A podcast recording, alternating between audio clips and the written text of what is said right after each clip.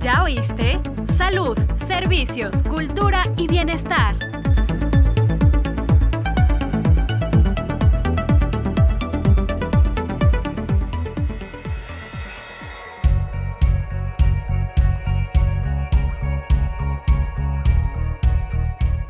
Bienvenido a tu programa. ¿Ya oíste? Te saludamos. Berenice Moreno y Sailín Fernando. Los cuidados paliativos buscan mejorar la calidad de vida de aquellas personas que sufren una enfermedad crónica y grave. El tratamiento abarca cuidados físicos, emocionales y espirituales. Para hablar sobre los cuidados paliativos, hoy nos acompaña el doctor Jorge Alberto Ramos Guerrero. Doctor Jorge Ramos, bienvenido al programa. Gracias, gracias a ustedes por la invitación para platicar sobre un tema muy importante, los cuidados paliativos. Doctor, ¿qué son los cuidados paliativos? Los cuidados paliativos son un enfoque de atención integral de las personas que tienen condiciones o enfermedades que amenazan o limitan su vida, incluyendo sí, la etapa final de la vida o de la enfermedad, próxima a la muerte, pero otras condiciones que, se, que están fuera de este contexto. No solo de las personas, sino de sus familias, en un enfoque de atención holístico que considera a la persona completa y que considera las dimensiones físicas, psicológicas, emocionales y espirituales.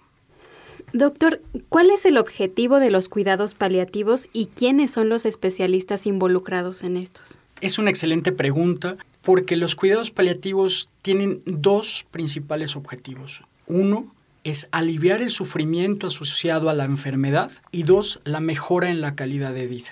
¿Quiénes son los especialistas que realizan los cuidados paliativos? Existen médicos con una formación propia en cuidados paliativos, pero prácticamente tendrían que ser transversales a todas las actividades médicas. Y todos los profesionales que realizan la atención a personas tendrían que tener conocimiento de cuidados. Llámese profesionales de la enfermería, de la psicología, del trabajo social, incluso eh, la comunidad que tendría que tener esta sensibilidad para el cuidado de aquellos que sufren. ¿Para quiénes son los cuidados paliativos? Los cuidados paliativos se centran en las personas con una condición limitante o amenazante para la vida, ya sea por enfermedad o por una condición derivada de otros eventos. Pongo algunos ejemplos clásicos de los cuidados paliativos. Es el paciente que tiene cáncer, particularmente cuando está durante el tratamiento y tiene limitaciones o complicaciones secundarias a los tratamientos, o cuando está fuera de él, cuando no hay una expectativa curativa, se deriva a cuidados paliativos. Pero también no solo es cáncer. Es importante señalar que pacientes que tienen complicaciones de enfermedades metabólicas como la diabetes, problemas cardiológicos, enfermedad pulmonar obstructiva crónica, padecimientos neurológicos degenerativos, esclerosis múltiple, demencias o como condiciones como la fragilidad asociada a los adultos mayores, a la senilidad. Pero cabe mencionar que no son solo para adultos, también los niños sufren condiciones que limitan o amenazan la vida. Problemas congénitos, prematurez extrema, problemas crónicos como fibrosis quística, etc. Entonces, están hechos y pensados para estas personas pero tiene un enfoque sistémico que consideran a la familia a la familia de manera extensa y también consideran a los profesionales de la salud, porque es importante hablar que en esta triada paciente, familia y profesionales, pues existe una interacción que puede afectar también la calidad de vida de los profesionales. ¿En qué momento se empieza a trabajar con los cuidados paliativos en un paciente y cómo es este proceso? Gracias por la pregunta. Es importante particularizar que si bien los cuidados paliativos se pensaron para el final de la vida, no solo es en este periodo de tiempo. Los cuidados paliativos en otros sitios también se llaman cuidados para la calidad de vida o cuidados para el bienestar. Entonces, de ahí viene la respuesta que cualquier condición que genere sufrimiento a la persona tendría que tratarse desde un principio, independientemente si tienes opciones para curarte o no las hay, independientemente de si vas a progresar al final de la vida o existe un periodo largo de tiempo. Entonces, es importante señalar que los cuidados deberían de ser incorporados a prácticamente la asistencia médica en general, así como hacemos medidas preventivas curativas y de rehabilitación, la actividad médica contempla la paliación. El ejemplo clásico, un paciente con cáncer, pensemos en una mujer que tiene cáncer de mama, que hace todo el procedimiento diagnóstico, desde el momento en que te dan la noticia de que se sospecha de cáncer o que tienes el diagnóstico, ya hay un impacto emocional que afecta al paciente y a la familia. Pero después, en las opciones de tratamiento, ya sean por cirugía, ya sea quimioterapia, radioterapia, generan molestias o síntomas que tendrían que ser cuidados. Náuseas, vómito, estreñimiento, sequedad de boca, dolor, que muchas veces olvidamos porque hemos visto solamente al cáncer. Pero ese cáncer está en una persona que es la señora María, la señora Rebeca, que tienen una condición muy concreta. Entonces hay que cuidar el control de síntomas. Ese es otro momento de intervención independientemente si evolucionará la curación o si evolucionará a estar fuera de tratamiento. Cuando una persona está fuera de tratamiento, ahí los cuidados paliativos entran de lleno, porque ahí lo que nos ahí lo más importante es ofrecer calidad de vida, es decir, acompañar en la toma de decisiones, buscar un entorno que cuide los aspectos psicológicos, emocionales, las cuestiones físicas y los temas espirituales, que no estamos hablando de religión, sino las preguntas existenciales, ¿para qué vine? Porque a mí necesito perdonar, reconciliarme, aspectos que la medicina se ha olvidado de integrar.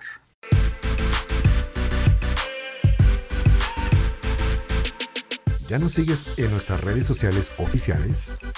Síguenos en Facebook, Twitter, Instagram y YouTube.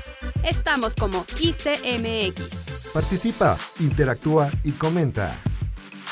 Ahora también puedes escuchar este y todos nuestros programas en Spotify, Himalaya y iTunes. Búscanos como ISTE Podcast. Más información en www.go.mx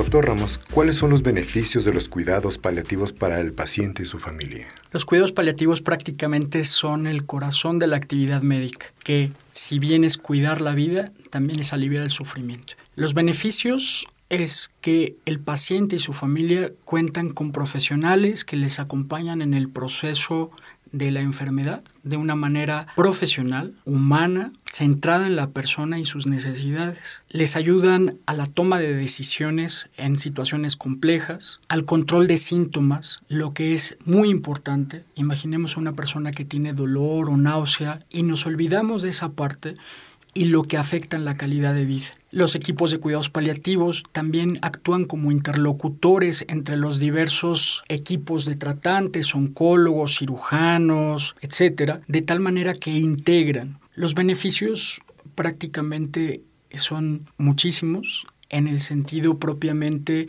de este abordaje integrador. Los equipos o los profesionales de paliativos son un ser humano que está con otro ser humano de manera profesional para apoyarlo en el tránsito de la enfermedad o del final de la vida. No solo a nivel de esta relación médico-paciente o profesional de la salud y paciente. Otro de los beneficios es que para los sistemas de salud implica voltear a ver a la persona de manera integral y ayudarla a la toma de decisiones. Podemos caer en algo que se llama obstinación terapéutica, es decir, ya las medidas no tienen que estar centradas en la curación porque ya no hay una opción curativa y de pronto el médico o los mismos familiares insisten en terapias que son fútiles o que no son adecuadas, que no van a proporcionar un beneficio y que solo generan sufrimiento. Pensemos en la imagen de alguien que está en terapia intensiva y que está invadido, que está solo. Podemos caer en la obstinación terapéutica o en el abandono del paciente, de tal manera que lo dejamos, váyase a casa por máximo beneficio, es, un, es una frase común, pero ¿y en casa qué voy a hacer? Si le duele, si tiene dificultad para respirar, si tiene llagas en su cuerpo o úlceras por decúbito, ¿Qué pasa si convulsiona? Entonces, estos dos polos es lo que los cuidados paliativos tratan de evitar, es decir, la obstinación terapéutica, que es el uso de medidas que ya no le proporcionan un beneficio, sino un perjuicio al paciente, y dos, el abandono. es otro de los beneficios que tienen los cuidados paliativos. ¿Los cuidados paliativos involucran solamente al paciente o también a los familiares del paciente? Es vital comentar que los cuidados paliativos no pueden disociarse de esta dimensión persona-paciente y persona-familia. Están de manera integrados porque prácticamente eh, la toma de decisiones, la vivencia de la condición limitante o amenazante o de la enfermedad se vive en familia. Entonces el abordaje se tiene que hacer considerando a estos dos entes de la relación. La persona que experimenta en sí misma, pero también su núcleo vital, ¿sí? que puede ser su pareja, sus padres, eh, sus hijos, en fin, las personas afectivamente cercanas. Y el acompañamiento a la familia consiste justamente en cuidar todos esos aspectos psicoemocionales, acompañar la toma de decisiones, evitar la conspiración del silencio, que es algo muy común, es decir, no le diga a mi familiar que tiene cáncer, pero el familiar también te dice, no le diga a mi familia que tengo cáncer. Entonces hay una, un silencio por ambas partes que evita hablar de una situación muy concreta y lo que hace difícil enfrentarla. No podemos pensar en cuidados paliativos sin considerar a la familia. ¿Cómo está la situación de los cuidados paliativos en México y en el ISTE? México tiene un excelente marco regulatorio. Hay una propuesta de modificación del artículo cuarto constitucional en la cual al derecho que todos los mexicanos y mexicanas tenemos a la protección de la salud se agrega incluyendo los cuidados paliativos. Esto elevaría a rango constitucional la obligación por parte del Estado y sus instituciones, pero también el derecho de las personas a solicitar los cuidados paliativos. Amén de esta modificación de nuestra Carta Magna, la Ley General de Salud lo considera perfectamente. Hay una norma oficial mexicana de cuidados paliativos. Hay dos acuerdos de obligatoriedad de cuidados paliativos emitidos por el Consejo de Salubridad tanto para adultos como para niños, niñas y adolescentes. Tenemos una guía de práctica clínica. En México, los cuidados paliativos tienen un nivel de desarrollo importante, pero aislado. Grandes centros hospitalarios, los institutos nacionales, grandes hospitales en las ciudades cuentan con equipos ya de muchos años que realizan docencia, investigación y atención a sus pacientes. Sin embargo, hace falta permear a otros espacios, los espacios rurales, sitios donde no llega esta atención de los institutos y llegar a lo que le llamamos el primer nivel de atención, es decir, ahí en el centro de salud, la clínica de medicina familiar, la unidad de medicina familiar, donde el paciente vive en su comunidad. Hace falta ir hacia allá. En México todavía hace falta formarnos en cuidados paliativos. Pocas universidades realizan actividades docentes hacia la formación médica, paramédica, de enfermería y psicología.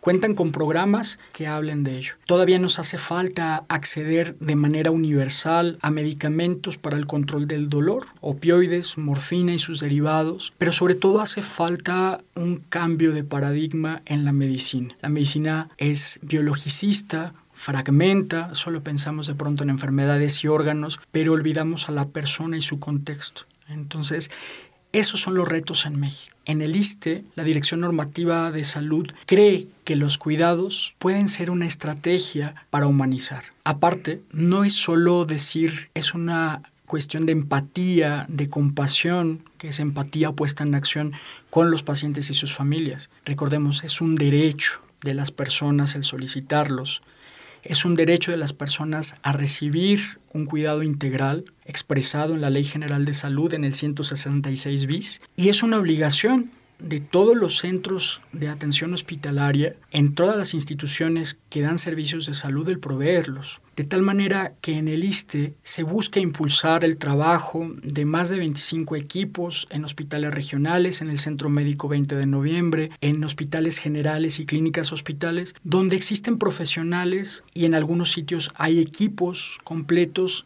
que trabajan día con día. hay que dar impulso para tener la actividad asistencial, hay que dar el impulso para las actividades docentes y formación de recursos humanos y también la investigación que hable de qué retos, qué estrategias, qué concretos tenemos. Doctor Jorge Alberto Ramos Guerrero, muchas gracias por la plática del día de hoy. El tiempo se nos acabó, pero agradecemos su participación. Gracias a ustedes por la invitación para hablar de este tema y recordemos que cuidar es un ejercicio de todas y todos. Necesitamos comunidades, necesitamos instituciones, necesitamos profesionales del cuidado. Y gracias a todos ustedes por escucharnos. Esta fue una producción de la Unidad de Comunicación Social del ISTE. Se despide de ustedes. Berenice Moreno. Y Sailín Fernando. Y recuerda, tu bienestar es primero. Hasta la próxima. ¿Ya oíste? Salud, servicios, cultura y bienestar.